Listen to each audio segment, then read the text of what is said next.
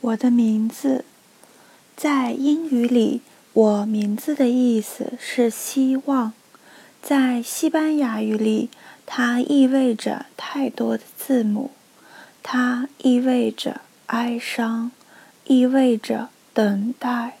它就像数字九，一种泥泞的色彩。它是每到星期天早晨，爸爸刮胡子时播放的墨西哥唱片《乌耶似的歌》。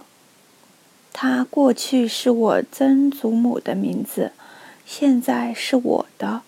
她也是一个属马的女人，和我一样生在中国的马年。如果你身为女人，这会被认为是霉运。可是我想。这是个中国谎言，因为中国人和墨西哥人一样，不喜欢他们的女人强大。我的曾祖母，要是我见过她多好！女人中的野马，野的不想嫁人。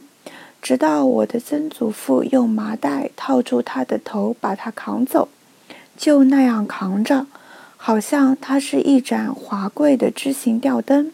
那就是他的方法。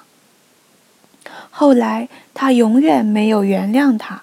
他用一生向窗外凝望，像许多女人人那样凝望，胳膊肘支起忧伤。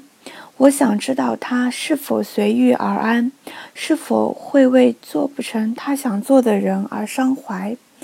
艾斯佩朗莎，我继承了他的名字。可我不想继承他在窗边的位置。在学校里，他们说我的名字很滑稽，音节好像是铁皮做的，会碰痛嘴巴里的上颚。